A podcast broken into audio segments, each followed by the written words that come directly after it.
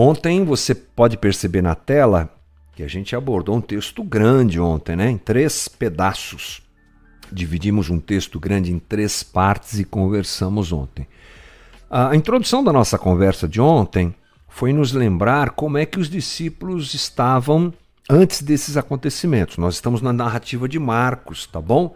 E na narrativa de Marcos estamos seguindo aquela sequência. Na narrativa de Marcos você encontra, ah, como nós falamos semana passada, os discípulos participando da ceia com Jesus, que ele oferece aos discípulos, e a ressignificação de todo aquele momento da Páscoa, né, que não é mais um momento de celebração do que Deus fez com o povo de Israel no Egito, mas sim a, a respeito daquilo que Jesus faria indo para a cruz logo em seguida. Aquela foi uma refeição meio estranha, porque Jesus ali denunciou que havia um traidor entre eles, eles disseram: "Não, que é isso, jamais, Jesus". E também Jesus falou de comer os comer o corpo, beber o sangue. É, hoje, nós temos plena consciência sobre o que Jesus está falando. Os discípulos mais à frente terão, mas naquele momento não foi bem assim. O final daquela conversa foi nebuloso, você pode ter certeza, um olhando para o outro. Diz o texto que eles cantaram um hino e foram para o Monte das Oliveiras, e a gente fica imaginando que conversa que foi essa. Bom, no Monte das Oliveiras, eu não vou ler aqui porque nós teremos pouco tempo para fazer isso. No Monte das Oliveiras, a partir do versículo 27 de Marcos 14, começa a nossa conversa efetivamente de ontem, né? Nesse texto que nós lemos ali, Jesus diz que os discípulos o abandonarão, e Pedro ele se exalta, né? Ele diz assim: "Ainda que todos te abandonem, eu não te abandonarei". Pedro diz isso e Jesus avisa ele: "Pedro, você que está viajando aí, Pedro, né? É, essa noite você vai me trair". E a gente sabe que isso efetivamente acontece. E aí eu lembrei ontem que Pedro é um dos mais destacados discípulos né? Momentos assim muito especiais, como a transfiguração, Pedro estava lá. Pedro faz uma declaração que a gente chama de declaração cristológica, né? lá em Mateus 16: Tu és o Christos, usando o grego aqui, o Messias no hebraico, tu és o ungido de Deus. É uma coisa linda que Pedro faz. Pedro anda sobre as águas, ele viveu momentos ímpares, momentos diferentes, momentos únicos. Mas também Pedro era um cara atrapalhado, às vezes falava algumas coisas que não precisava. O N.T. Wright, um estudioso bem reconhecido aí, diz uma coisa interessante em um dos comentários que eu li aqui. Ele diz assim: Pedro é aquele camarada que fala primeiro para pensar depois. É verdade, né? E ele, por exemplo, nega que Jesus lave os seus pés, ele diz para Jesus que Jesus não precisava morrer, essas coisas todas. Mas Pedro tinha um coração imenso, ele amava Jesus de verdade profundamente. Uh, o que acontece é que Jesus está avisando Pedro: Pedro, na hora do estresse, quando começar minha perseguição, isso é, são as entrelinhas da declaração de Jesus. Daqui a pouco, Pedro, você vai me negar, né? E acontece essa negativa, como eu disse lá em 14, no capítulo 14, é, versículo 66, um pouco depois desse texto que nós lemos aqui. E Pedro nega a Jesus. Uh, o que eu quero que você entenda é que Pedro representa os discípulos e representa todos nós, na verdade. Gente que ama Jesus, que tem Jesus como seu Senhor e Mestre, mas que diante das pressões, dificuldades, cede, não aguenta. Todos temos experiências desse tipo. Todos temos. Quem nunca, não é? De alguma maneira negou Jesus. Todos nós já fizemos isso. Ah, mas eu não. Todas as vezes que me perguntam se eu sou evangélico, eu digo que sou. Tá, mas é aquele dia que você aceitou dar um troquinho para o guarda para ele não te multar?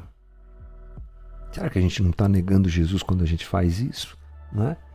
Uh, sei lá, eu poderia ficar falando vários exemplos de situações em que nós negamos Jesus.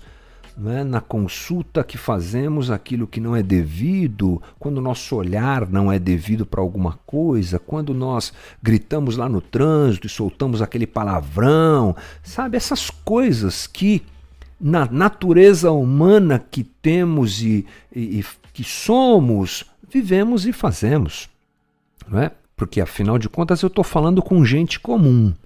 Eu não estou falando com santarrões. Não estou falando aqui com gente que se acha é, incapaz de pecar, que está acima do normal. É, você talvez já seja quase anjo, então essa conversa não serve para você. Mas para gente que é normal, gente que é normal sabe o que eu estou falando. Quando lá na feira o pessoal passa com o carrinho no teu pé e você tem vontade de dar uma bolacha na cara da pessoa, não é? E você tem que se conter, ou quem sabe, de repente você nem se conteve de alguma coisa do tipo. Estou falando de gente normal, que não gosta quando o vizinho toca música alta, gente normal, que fica estressado no, no trânsito, porque Pedro era normal. Pedro, discípulo de Jesus, era um cara normal cheio de debilidades e dificuldades, mas que amava Jesus. E mesmo assim, ele erra o que erra. Não é interessante o que Jesus faz depois? Você se lembra o que Jesus faz depois? Jesus perdoa Pedro três vezes, lá em João 21. Essa é uma passagem de reconciliação, talvez uma das mais lindas na história da humanidade. Jesus ressurreto, está com os discípulos, chama Pedro para uma conversa e pergunta para ele: Tu me amas? Eu te amo. Eu te amo. Eu te amo. Então apacenta as minhas ovelhas. Você me ama, vai cuidar das ovelhas que vão acabar nas tuas mãos. Nessa reconciliação, nós encontramos o quê? Um Cristo que anda com os fracos. Um Jesus que convive, que se relaciona, que acolhe, que cuida, que pastoreia gente normal. Aliás, ele avisou isso. Ele chamou justamente esses falidos, fracassados, para andarem com ele. Lembra o que ele avisou? Venham a mim, aliás, avisou não, disse: Venham a mim todos os que estão cansados e sobrecarregados, eu lhes darei descanso. Estou aqui para cuidar de vocês. Porque os super santos estavam lá no templo, templo, vivendo uma religião falsa, miserável, medíocre, distante de Deus. Jesus andava com gente normal, doente, ferida, machucada, incapaz, pecadora, mas que ama Jesus. Isso é lindo.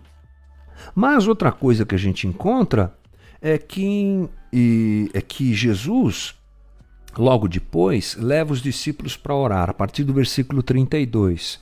Ele leva os discípulos para onde, gente? Para o Getsemane. E ele vai orar. Por três vezes, Jesus uh, procura os discípulos enquanto ele ora, ele os deixa um pouco distantes. Adivinha quem estava lá? Pedro. Pedrão estava lá. Ele se coloca um pouquinho distante para orar sozinho e ele eh, chega a verter lágrimas de sangue. Eh, suor de sangue, né? Gotas de sangue no suor, que é o que Lucas diz, e ele esperava um pouco mais de complacência deles, de empatia, ele esperava um pouco mais de solidariedade com a dor dele. Mas ele não encontra isso. Três vezes que ele volta, ele encontra os discípulos do, dormindo. Em aproximadamente uma hora de oração. É o que ele mesmo diz. Vocês não conseguem orar nem uma hora. Né? E aí ele diz: vocês precisam vigiar. Ele disse isso duas vezes. Fiquem espertos, vocês precisam vigiar. E aí ele diz: por quê? Porque a carne de vocês, porque o espírito de vocês está pronto, mas a carne é fraca. E Jesus diz isso num momento de uh, indignação. Ele diz assim: basta, chega. Aqueles discípulos que ele abraça e acolhe são os mesmos que agora são repreendidos. E aos quais Jesus diz: Chega, três anos que eu andei com vocês e vocês não amadureceram a ponto de orarem comigo uma hora. Isso tem tudo a ver com a gente. Uma coisa é Jesus acolher os fracos e abatidos, outra coisa é Jesus uh, repreendê-los porque eles não amadureceram.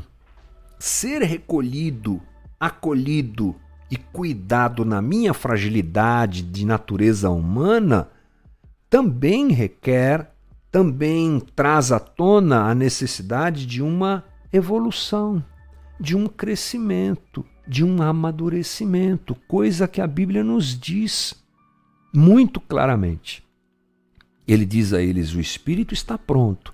Fiz uma análise no grego ontem, dizendo que isso quer dizer assim: a alma de vocês e o coração de vocês está pronto, ele, está ele está voluntário. Esse pronto aqui, prótomos, é prontidão, é voluntariedade, é disposição. E é bacana isso. Vocês estão com o coração disposto e prontos, mas a carne é fraca.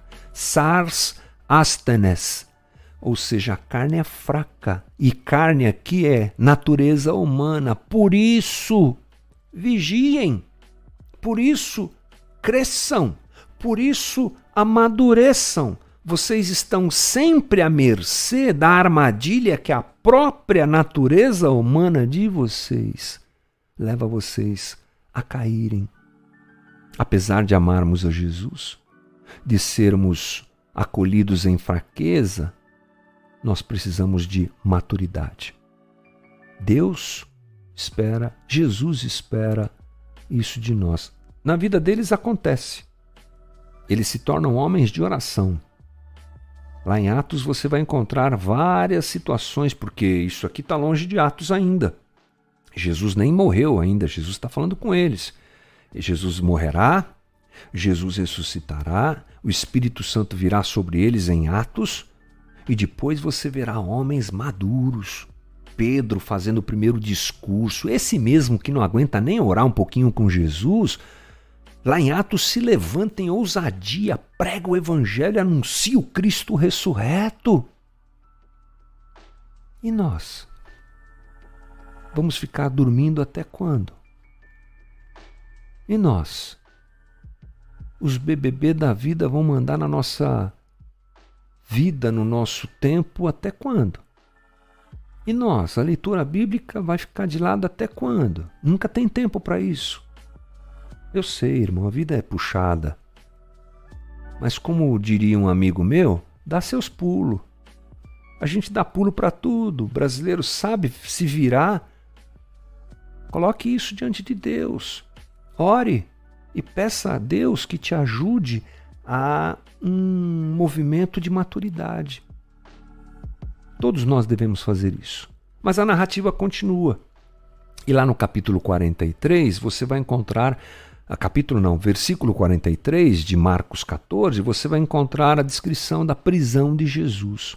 Quando Jesus é preso, os discípulos fogem, eles somem, e Marcos descreve isso de um jeito muito forte. A última frase desse, desse momento aqui, versículo 50, diz: Então todos o abandonaram e fugiram. Realmente é uma coisa muito forte o que Marcos descreve. João esclarece que Jesus sabia que isso aconteceria e que Jesus deixa que isso aconteça. O que? A fuga dos discípulos. João 18, 7. Novamente lhes perguntou a quem procuram. E eles disseram: A Jesus de Nazaré. Jesus está conversando com os guardas. Respondeu Jesus: Já lhes disse que sou eu. Se vocês estão me procurando, deixem ir embora estes homens. Então, essa fuga dos discípulos não é assim de toda é, condenável, porque Jesus sabia o que estava acontecendo e ele permite que eles façam isso. Por quê? Porque, primeiro, eram discípulos que dariam sequência à obra de implantação do reino. Né? Se eles fossem presos, quem continuaria o trabalho de Jesus? Segundo, aquela hora era a hora de Jesus. Aquela cruz era a cruz de Jesus, não era a dos discípulos. Jesus livra aqueles homens como ele livra a nós. É a, é a cruz dele. É a cruz que só ele pode enfrentar. É a escuridão, o medo, a dor, e a entrega que só Ele pode fazer, tomando o meu e o teu lugar e tomando o lugar daqueles discípulos. Ele os poupa. Inclusive dizendo no versículo 9 de João 18: E isso aconteceu para que se cumprissem as palavras que ele mesmo diz: Não perdi nenhum do que, dos que me deste. Ele não deixou nenhum discípulo morrer, porque era papel dele fazer isso. Agora, uma coisa linda é que Jesus fala sobre a cruz que cada um de nós tem que carregar uh, durante o seu ministério. Não é a cruz dele, aquela é só dele e só ele pode, poderia uh, se entregar nela como o fez. Ele fala de uma cruz que nós temos que carregar. Mateus 16, 24. Então Jesus disse aos seus discípulos: Se alguém quiser acompanhar-me, negue-se a si mesmo, tome a sua cruz e siga-me. Essa é a nossa cruz. E quando nós temos que carregar a nossa cruz, diferente do que aconteceu lá com os discípulos, Ele está com a gente. Ele foi para a cruz sozinho, para que nós não fôssemos. Ele foi sozinho para a cruz, abandonado em todas as coisas, para que nós tivéssemos a sua companhia, seu apoio, sua graça presente com a gente no dia que a gente tem que carregar a nossa cruz, que não é a mesma que a dele. Carregar a cruz tem uma conotação de vida, de renúncia, de coisas que nós temos que abandonar, de coisas que nós temos que abraçar, coisas difíceis que nós temos que viver, porque o Evangelho nos propõe isso. Mas que bom, não estamos sós. Ele foi só, mas a gente não precisa isso só. Ele está com a gente sempre. Portanto, em seus últimos momentos de vida, Jesus nos ensina que ele anda com os fracos, cuida e abraça dos fracos, nós. Segundo, ele espera que eles amadureçam.